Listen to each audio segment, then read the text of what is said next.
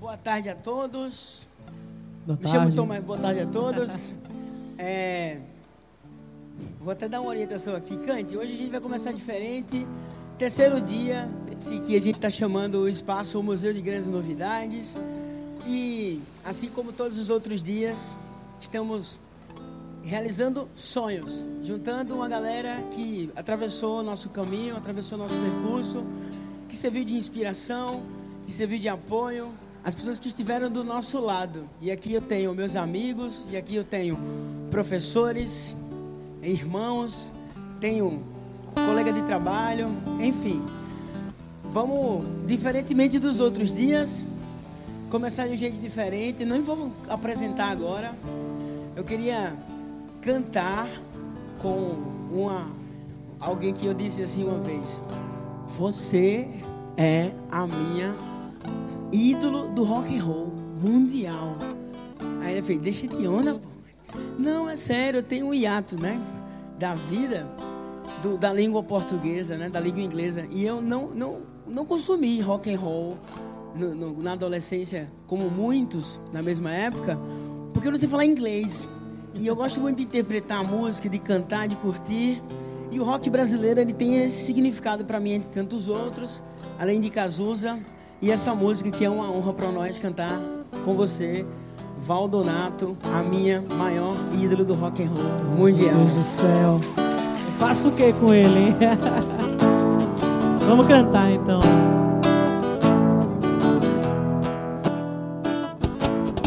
Disparo contra o sol, sou forte, sou por acaso. Minha metralhadora cheia de mágoas. Eu sou um cara cansado de correr na direção contrária. Sem pote de chegar do beijo de namorada. Eu sou mais um cara. Uh! Ah, se você achar que eu tô derrotado, saiba que ainda estão rolando os dados. Porque o tempo, o tempo não para. Dias sim, dias não, eu vou sobrevivendo sem um arranhão da caridade de quem me detesta. A tua piscina tá cheia de ratos, tuas ideias não correspondem aos fatos. O tempo não para. Eu vejo o futuro repetir o passado. Eu vejo um museu de grandes novidades. O tempo não para.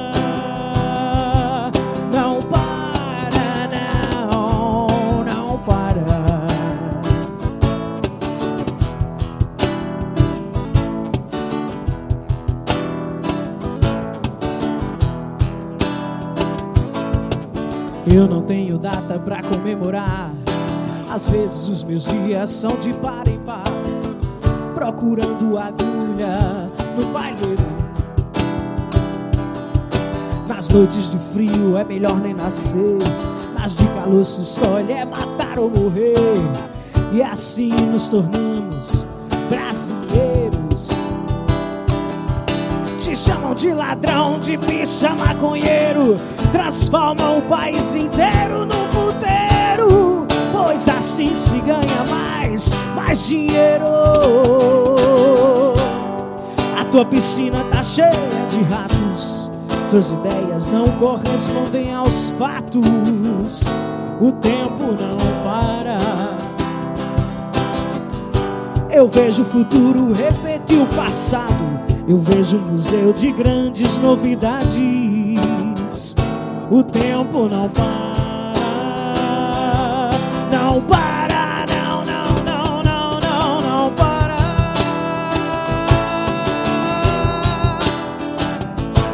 Não para.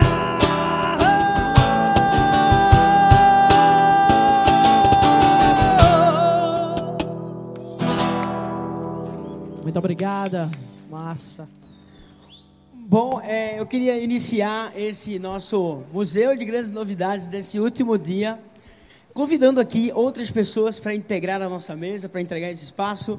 Queria chamar e convidar aqui o ator e empreendedor em criatividade, uma pessoa que recentemente é, teve um significado massa para nós, quando eu, no meio dessa tentativa, às vezes meio cega, de estar tá fazendo algo em criatividade, em empreendedorismo e em educação, foi muito legal ver um outdoor de um espetáculo de criatividade.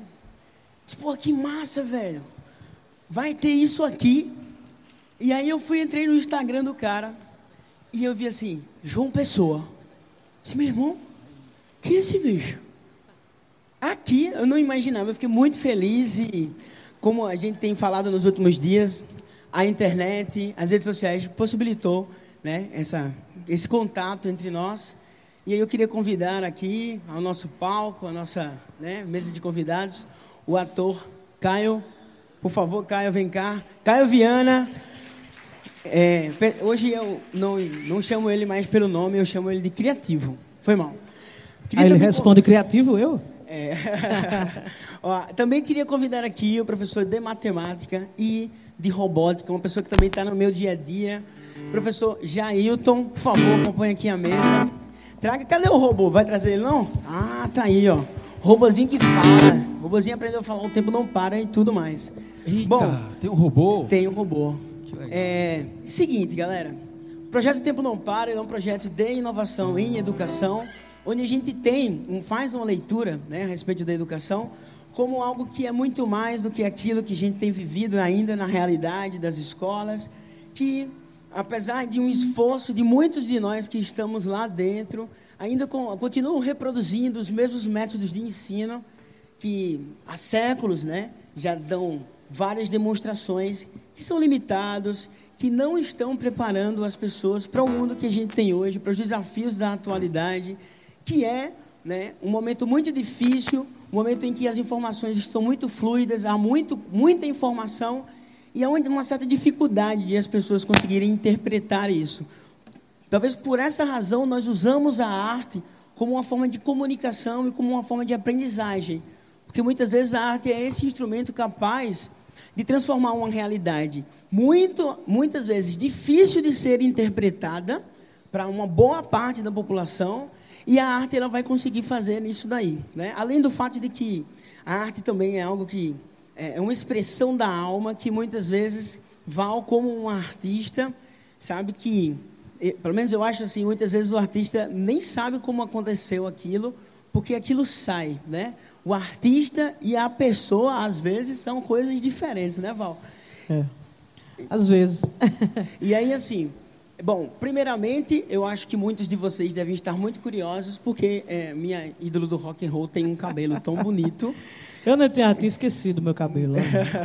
É, é, recentemente, aqui em João Pessoa, aconteceu a parada LGBT e a Valdonato esteve lá fazendo uma intervenção artística, porque ela representa isso para a nossa cidade, para o nosso país, para as pessoas. E eu queria iniciar esse bate-papo com uma pergunta, né? É, assim, eu acho que todo mundo que escuta o rock and roll, o rock and roll em algum momento foi uma música de subversão, né? Apesar de ser uma uma conexão com a cultura americana, com a cultura europeia, mas aqui no Brasil a gente deu um outro olhar para o rock and roll. A gente tem Nação Zumbi, pelo qual você fez um aqui mesmo nesse lugar um dos shows mais emocionantes que eu já vivi na vida. E assim, eu queria perguntar a você justamente sobre isso, como a música para além do rock and roll, claro, é, é essa forma de se expressar e uma militância. Você que está com uma camisa aí, mulher artista, né? existe. Resiste. Resiste, desculpe. É. Eu queria que você falasse sobre isso, Val. Então, vamos lá. A música, ela, ela fala além da mensagem, né? Ela não deixa só a letra impregnada em você, se você permitir. É, a harmonia, os acordes, tudo que está inserido na música, ela deixa marcas em você também, deixa uma mensagem que as palavras não conseguem realmente é, traduzir. Né? Então, ela, ela amplia muito mais o poder da palavra. Se eu chegar para você com um texto e te falar algumas coisas, ele vai, vai te tocar de alguma forma. Mas se eu inserir esse texto dentro de uma música, com uma melodia que, que reforce o sentimento que está querendo ser passado, é imbatível, é uma forma de comunicação imbatível, entendeu? É, ela, ela fisga muito mais, né? A atenção, ela prende muito mais e ela dá prazer, né? É prazeroso ouvir música, não é à toa que a gente gosta de ouvir música aqui, é prazeroso, né? Então assim, é uma ferramenta que precisa ser mais utilizada na sociedade como forma de expressão, não só de quem se, se denomina e se identifica como artista mesmo, mas de todo mundo. A música está aí para todo mundo, entendeu? E se você não, não, não consegue escrever ou se expressar através da música, mas eu tenho certeza que tem alguma música que traduz aquilo que você está querendo dizer e você pode usá-la. Está entendendo?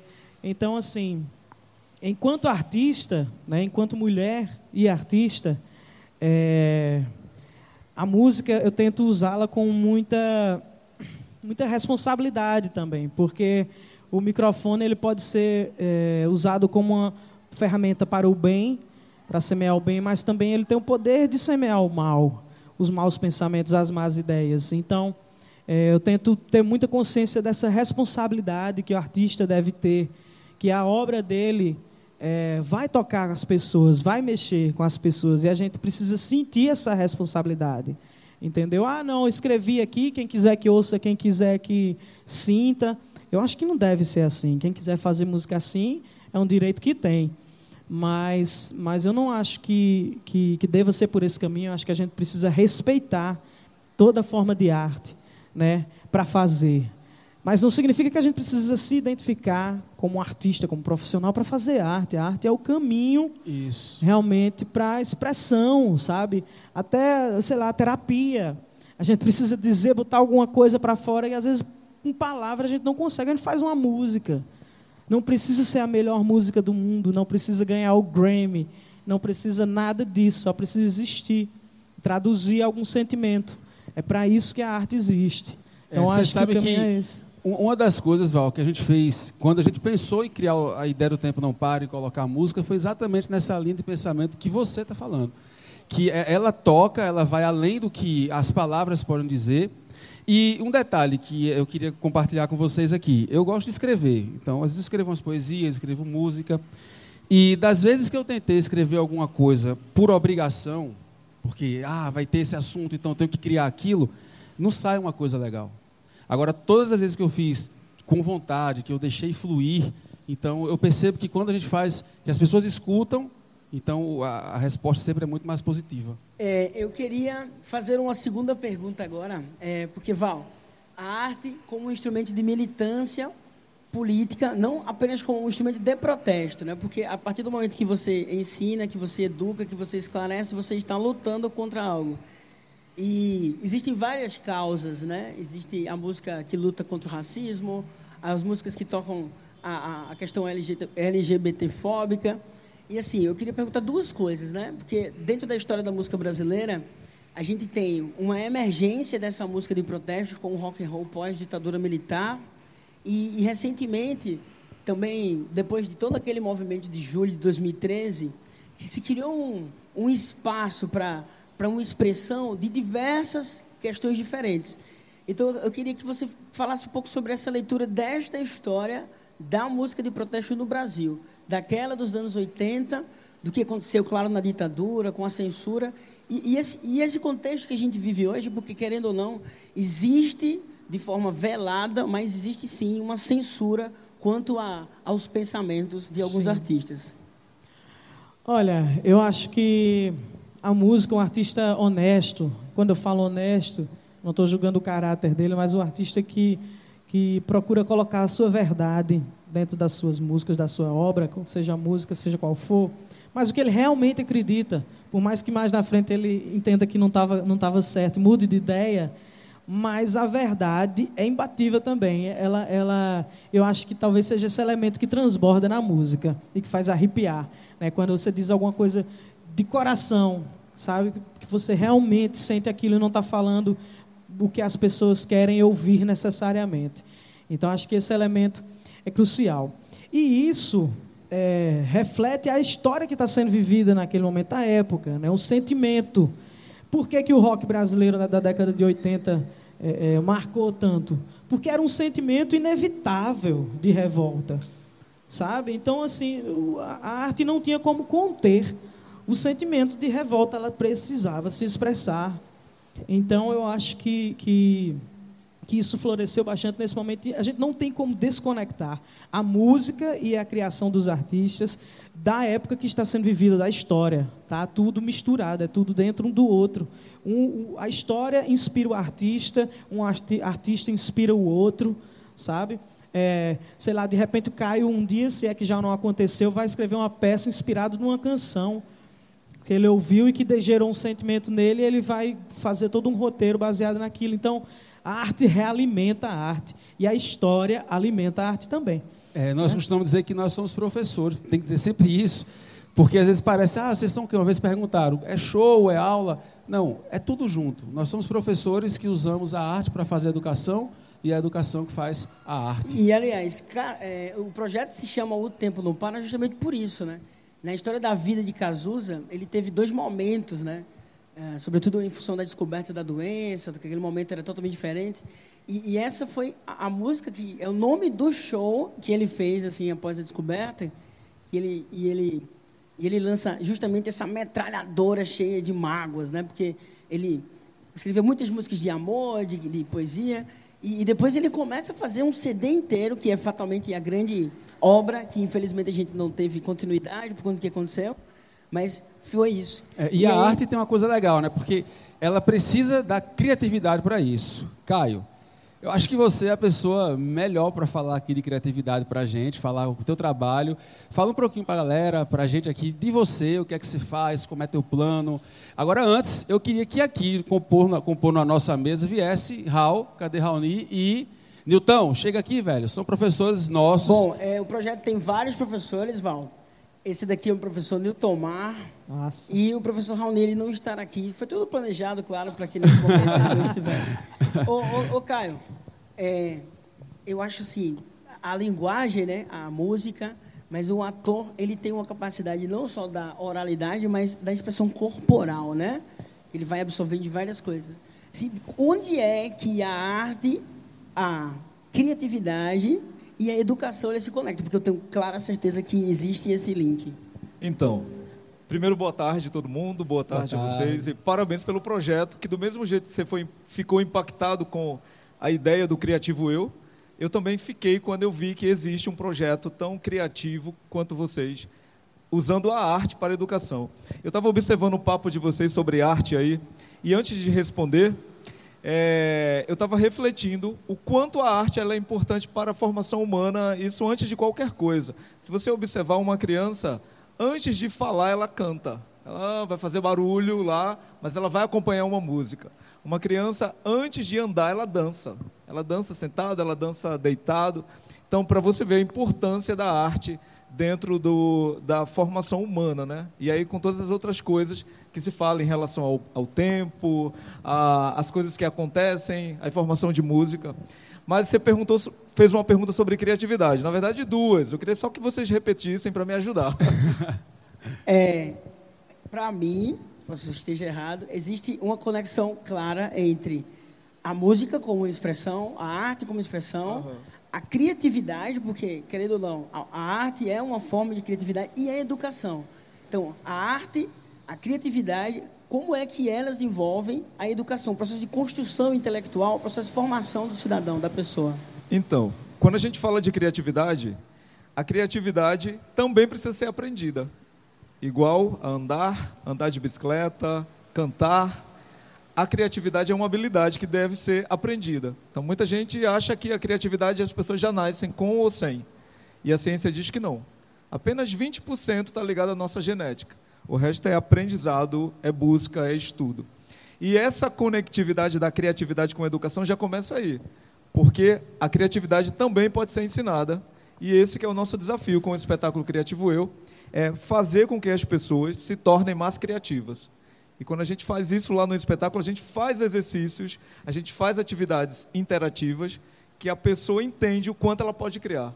Tão quanto a gente que criou o roteiro do espetáculo e todo o formato. É, uma das coisas que eu falo muito para os nossos alunos é que para ser criativo tem que ter conhecimento.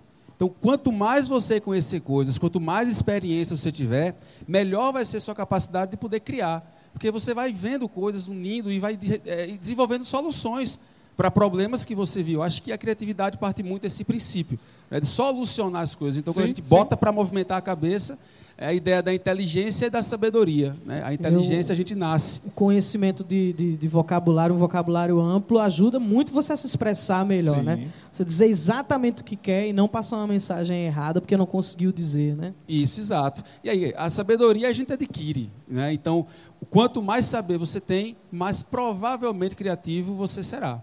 Tem um autor que escreveu um livro sobre criatividade, o Josh Link, que ele diz que para você ser criativo você precisa de duas coisas básicas: conhecimento e paixão. Então eu acho, eu acho não, acho é coisa de quem está com dúvida. Eu tenho certeza, eu acredito que a conexão disso é que faz nascer muita coisa, inclusive na arte. Não dá para você tocar um instrumento e compor uma música se você não estudá-lo, se você não aprender. Então, o conhecimento e a paixão, quando você tem paixão por algo, você tem mais vontade de estudar sobre aquilo e aí nascem as soluções. E como você falou, a criatividade ela tá para isso mesmo, solucionar problemas. Muitas vezes as pessoas acham que ser criativo é você criar algo mirabolante, aquilo que nunca se, nunca existiu e você cria e causa um impacto incrível. Não, criatividade é resolver problemas. A gente fala muito do pensamento criativo e o pensamento criativo é você solucionar problemas, seja ele qual for. Imagina que a energia acaba aqui de repente, o que, que a gente ia fazer para poder solucionar e continuar esse trabalho? Ah, ia trazer um gerador? É uma ideia. Isso. Ah, isso. vamos fazer ao vivo, ao vivo já é, mas sem fazer só acústico, um instrumento acústico. acústico. Ah, ou então vamos buscar, vamos para outro espaço. Então eu falei três ideias. E aí a gente soluciona melhor para resolver aquele problema. Isso é ser criativo, é simples. Isso. Interessante, Caio. É, você falando sobre a resolução de problemas, me lembra uma. Tem uma entrevista que foi feita com Einstein é, por um jornal inglês e o jornalista é, chama ele de genial e diz e pergunta a ele o que é que ele é, sente sabendo que todos é, lhe acham genial tal. Aí ele disse não é, tudo que eu a, tudo que eu faço é apenas encontrar a forma mais simples de resolver aquilo que todo mundo chama de problema. Isso. ou seja já deu a luz né, do que, é que era. Agora a gente também está aqui, Caio, com um amigo nosso, Jailton, que é professor de matemática. Deixa, né? Resolver problemas. Né? Resolver né? problemas. Olha só o que ele trouxe para a gente aí. Jailton, fala um pouquinho o que você está fazendo, o que é isso, quem são os alunos, qual é o projeto. Se é, apresenta aí para a galera. Boa tarde a todos. Eu sou o professor Jailton, sou da área de exatas, né? É, eu sempre converso com o Tomás a respeito do como é que ele faz essas coisas que, para mim, eu acho fenomenal para a educação. Eu me considero um, um professor que gera problemas. Eu gero problemas. E, e, é o seguinte, cara. Eu sou de exatas, mas sou apaixonado por todas as áreas. Talvez eu não tenha a competência e o conhecimento tão apurado na área de humanas como vocês têm, mas eu procuro nas minhas aulas gerar problemas. E os problemas são solucionados, Val, com música, eu pedi aos meus coordenadores no meu laboratório tem um som. E eles não podem reclamar do meu som, porque quando eu digo o problema é esse, entenderam sim, som na caixa. E o processo de criação de todas as artes, eu me considero meus alunos artistas, porque eu os incentivei. Não existe nada parecido com isso hoje. Foi criação extremamente nossa. Então, cada linha, cada curva tem a parte de exatas aqui, mas tem uma parte da escrita, ele vai escrever a historinha sobre isso. Então, isso é uma das atividades que eu passo em sala de aula, onde ele vai escrever a história do porquê disso. E a gente consegue encontrar histórias fenomenais. Eles fazem um link tanto com a parte da humanas, como o eu. Ele começa a relatar aquilo ali, bem, professor, eu fiz essa cara achatada porque me chamam de bochecha, por exemplo.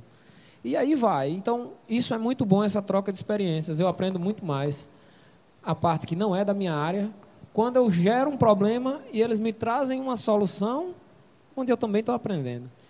Então, fenomenal esse, esse projeto, porque envolve a música, uhum. somos apaixonados por música e o processo de criação, como o Rodrigo falou, ele necessita conhecer as coisas. E ele só conhece as coisas aprendendo e vendo boas coisas. Então, boas músicas que trazem sentido real para aquela coisa. É, isso nós professores, a gente está precisando fazer isso. Né? Todo mundo está precisando se tornar um pouco mais criativo. Mas falando da nossa área, nós professores, a gente está tendo que se reinventar mesmo de como vai se trabalhar os próximos anos, que a educação está mudando muito, é necessário, em virtude de tudo que está acontecendo no mundo, no Brasil. A, e cada vez, Jailton, que a gente pensa em fazer algo em sala de aula, eu gosto muito que a gente reflita assim. Ninguém sabe mais do que o Google hoje. Você está na sala de aula, se você falar algo, o aluno tiver uma dúvida, ele vai no celular, procura no Google e pode. Então, a gente tem que saber trabalhar com essas ferramentas. O professor não pode mais ser aquele que quer ser o dono, dono do saber. Ele tem que ensinar o aluno a buscar o saber junto com ele e a gente aprender com os Ô, alunos. Raul, é, eu acho que o link tecnologia, eu acho que erroneamente existe uma separação, porque o mundo tecnológico, o mundo das ferramentas, mais sofisticadas, ele está dissociado da vida humana. E hoje, exatamente o contrário. Todas as ferramentas elas têm que ser criadas por pessoas que tenham criatividade, né? que se proponham a isso, mas que tenham sensibilidade, senso crítico, bom senso, para que elas consigam identificar os problemas de uma forma correta. E aí, eu acho que a geografia é uma ciência que às vezes faz muito isso aí, né, na, na parada. É, na verdade, se a gente pensar na forma como a gente se relaciona com tecnologia hoje, em muitos aspectos, é quase que uma simbiose. Né? É, acho que chamou isso de nomofobia, mas eu, eu peguei sem o celular e eu pensava o tempo todo como se o celular estivesse do meu lado. Então, eu precisava navegar, então eu me referia ao celular e catava ele e só não estava lá. Eu precisava ligar para alguém, me comunicar com alguém de forma rápida e o celular simplesmente não estava lá. Então, a tecnologia é muito isso. A simbiose que a gente tem é, é quase que uma extensão do corpo hoje em dia, né? E, Jailton, fala mais para a gente que tipos de problemas você consegue alcançar através do uso de tecnologia. A gente estava falando aqui justamente sobre isso, né? sobre a forma como a, a, o conhecimento ele permite que a gente resolva determinados problemas, e isso é essencialmente o que a gente entende por ser criatividade. Mas como é que a robótica pode nos ajudar em sala de aula para resolver problemas? Ó, é... eu vou muito pelo problema do, da criatividade em si, mas assim, eu quero trabalhar com o aluno no que ele não consiga fazer. Ele não está habituado a fazer. Então imagina só, tu pega um computador e tira o mouse, o que, é que ele vai fazer? Tu vai tentar mandar ele pesquisar e ele não tem a internet, o que é que ele vai fazer? Ele tem que apresentar algo se ele não sabe onde pesquisar, o que é que ele vai fazer? Então, a robótica ela sempre é em grupos. Então, algum do grupo tem que trazer alguma ideia. É, o sentido de perca hoje em dia para a humanidade é bastante complicado. Hoje em dia um menino perdeu algo, ele já cai em depressão. O que, que, que é isso? Como é que e a tecnologia está vindo para trazer as coisas prontas. Esse é o grande problema da humanidade. É, antigamente, a gente, para baixar um, uma mídia, um, um áudio, ó, quanto tempo a gente passava. Hoje em dia, ele baixa 3 mil músicas e ele não escuta nem todas elas. Cadê? E tem um monte de playlist pronta, que às vezes ele entra naquele lance do ciclo social, né? E que ele se desoportuniza de conhecer novas coisas. Eu acho que é, a tecnologia, ela é, como diria o meu avô, uma faca de legumes, né? Uma faca de dois gumes. Ela, o que ela tira, ela também coloca. Porque, afinal, todo mundo aqui também se oportunizou graças a essas tecnologias. Uma boa parte destes problemas criados pela tecnologia precisarão da própria tecnologia para poder essas soluções chegar até eles. E assim, aqui eu tenho um professor de robótica, um professor de criatividade, uma artista, e que de diferentes formas estão se apropriando dessas tecnologias. E aí, assim, na robótica, a gente entendeu. E assim, no empreendedorismo, e eu acho que também ah, o novo mercado, a nova sociedade, ele nos obriga a ser um pouco empreendedor de si próprios, né?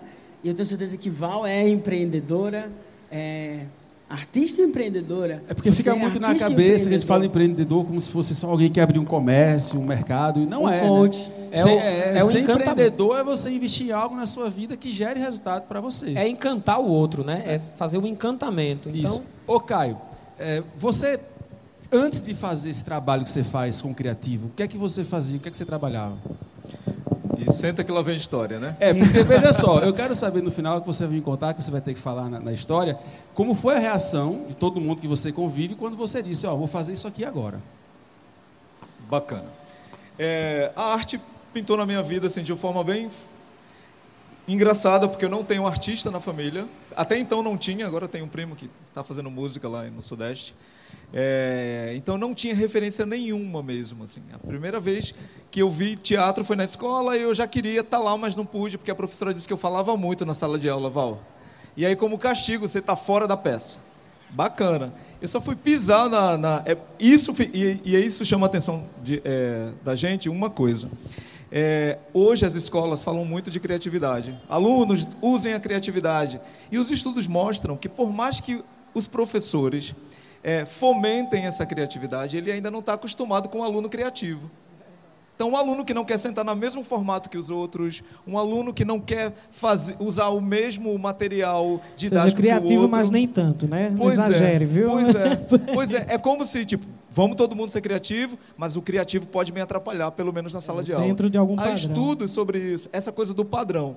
E ser criativo é ser livre mesmo, né? Você sentar e. Tem exercícios que a gente faz nas oficinas de criatividade que dizem, ó, agora você vai ocupar qualquer lugar da sala e usar qualquer coisa que você quiser, inclusive o nosso material didático aqui.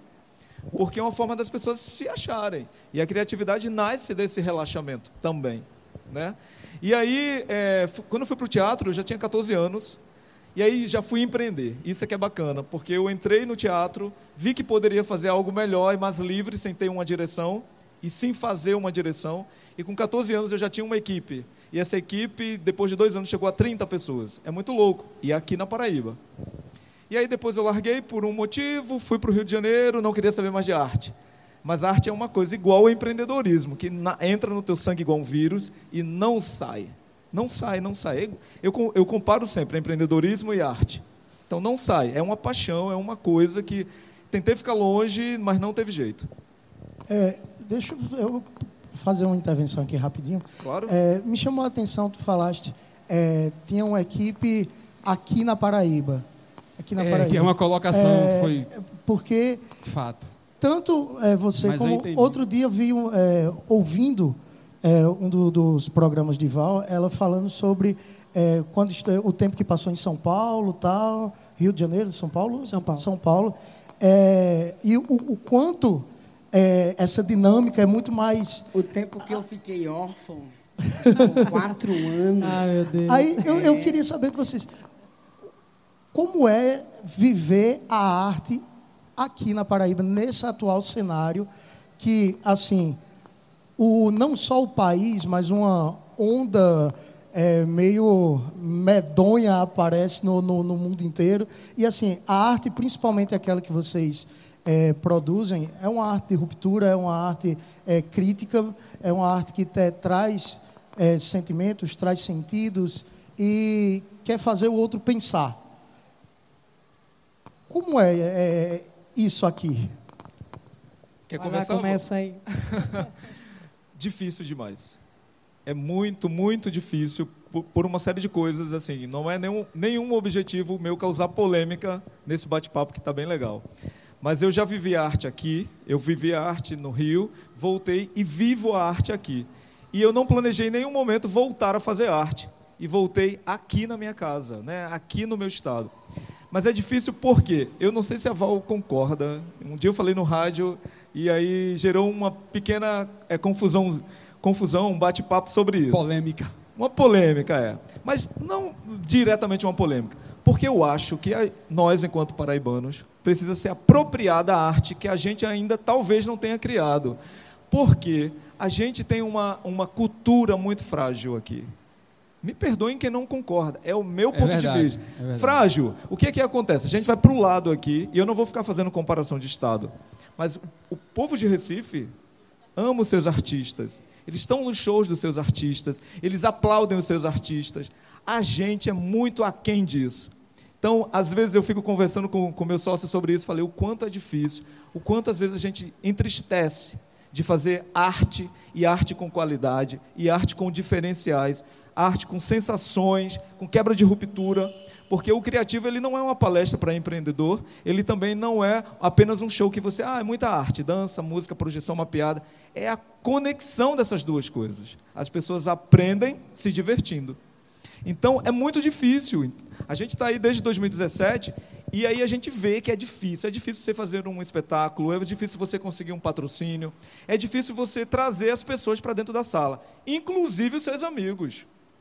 Verdade. Inclusive os amigos. Esse, esse, isso, isso é que mais dói. É, essa onde você, Porque você todo chegar. mundo, Eu sabia que você ia chegar. Rapidinho. É, é muito bacana, você faz um post lá. Estaremos todo mundo lá no Tempo Não Para. Show da Valdonato em tal lugar em João Pessoa. Criativo Eu no Teatro Tal em João Pessoa. Aí os amigos, parabéns, que sucesso. Mas eles não estão lá com a gente. Então, que apoio é esse, né? Tipo, você tá ali, palminha, eu odeio aquelas palminhas, né? Palminha, não, não tem o que falar, bate palminha, porra. E aí, palminha, é sucesso, que bom que você está fazendo o que ama, tem todo o meu apoio, mas no teatro não está. Vai lá ver. Né? pelo Vai lá menos, né? valorizar, porque muita gente não me conhece no meio artístico aqui, mas eu vou assistir muita coisa, porque eu quero valorizar o que é nosso.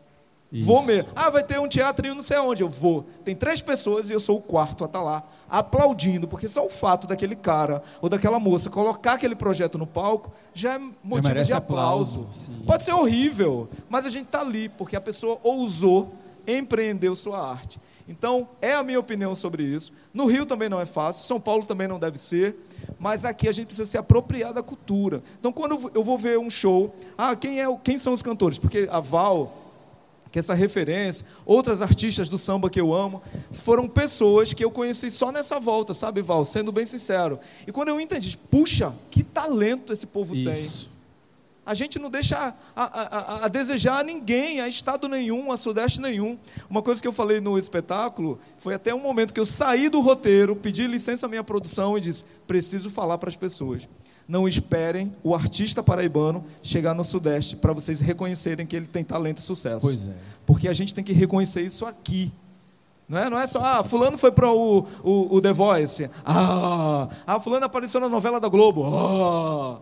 Não, gente, tem um montão de talento aqui do lado e a gente está perdendo a oportunidade de conhecer. Tá esperando para pagar mais caro depois, né? Pois é, Parabéns. pois é. É, Pois é. É, eu concordo, eu concordo com tudo que você falou. E acho que para o pessoal do teatro, da dança, da literatura, ainda é mais difícil que para a música.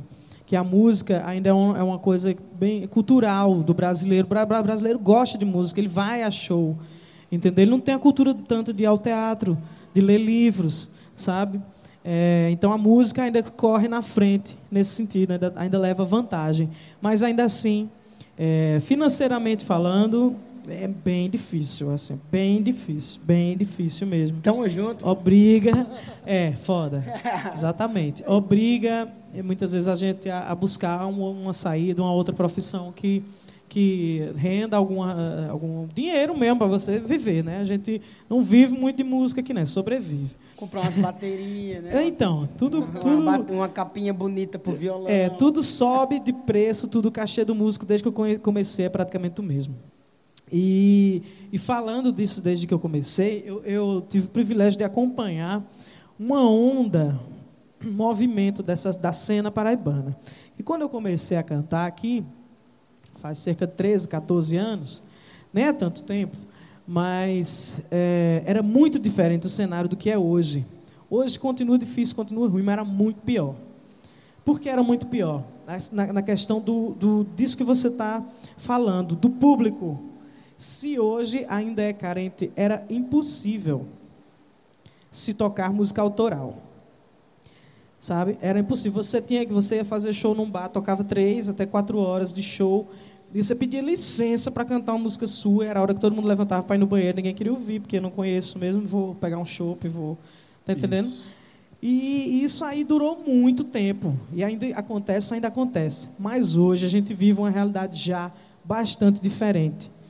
E eu creio sim, e não só creio, eu observo que o público sim de trabalho autoral tem aumentado, a busca vem gradativamente aumentando, e eu tenho certeza que a gente vai chegar no ponto adequado, no ponto ideal, digamos assim, para de, de reconhecimento dos artistas locais. Eu acho que é um processo lento, muitas vezes, mas é um processo que a gente vê que ele está acontecendo, então ele está arrumando, está crescendo, está indo para algum, algum lugar melhor. É, e eu acho E- que isso depende e- da gente também, né? Então, depende da gente e assim.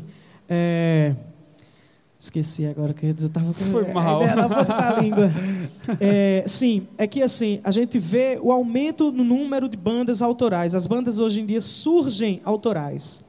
Antes era um processo, você começava tocando cover, aí ele buscando sua identidade dentro do, dos covers, ia se montando, se formando, de repente fazia uma música e tal, começava. Hoje as bandas já nascem com nome, com foto, com identidade visual, com logomarca, prontas, porque é isso que o mercado exige, de fato. Porém, essas bandas só estão surgindo assim agora porque tem demanda. Não havia demanda. Não foi o contrário. As bandas não, não obrigaram as pessoas a gostar. As pessoas começaram a gostar, começaram a, a ir para os shows. E isso estimulou o surgimento de outras bandas. Sabe? De bandas assim, autorais, que vêm vestindo puramente sua própria camisa. E isso é maravilhoso. Está entendendo? Isso é muito bom. Eu não fico com, com, com ciúme, não. Ah, mas no meu tempo né? Conversa não, dele. Seu tempo é hoje, agora seu também. Tá aí fazendo Era sucesso. que é agora é, bom isso? demais. Não, não é bom demais, não. Ainda é muito difícil. Mas eu fico muito feliz, sabe, de ver essa, de acompanhar essa transformação. Que é lenta, mas a gente vai chegar num lugar melhor. E aí, Val, Ok. e- só para deixar registrado, esse espaço aqui é um atestado de tudo isso que você está falando. Me lembrei ontem a quantidade de jovens, É. uma molecada de, de, de 18, 19 anos, fazendo o seu rap autoral, Irado, fazendo irado, e assim lindo, lindo. na batalha diária para reconhecimento daquilo ali. Hoje em dia é meio emocionante ver aquela Hoje em galera. dia você, se você vem com cover, você já é meio visto. Não, beleza, legal. Mas e aí, o que é que você coisa, compõe? é. Você, você Dizer tua ideia. fora de outras bandas, você tem alguma coisa sua? Já está invertendo, isso é muito positivo, muito bom. Val, é, queria encerrar esse bate-papo aqui por conta da igreja. É, Temos hora. É o horário. E a gente vai encerrar cantando uma música junto. Vamos lá.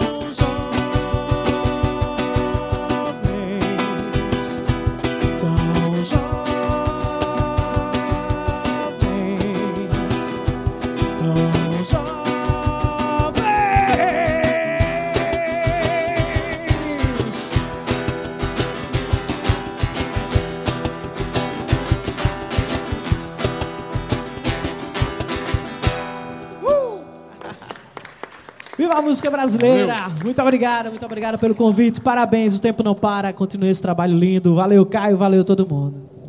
Muito bom.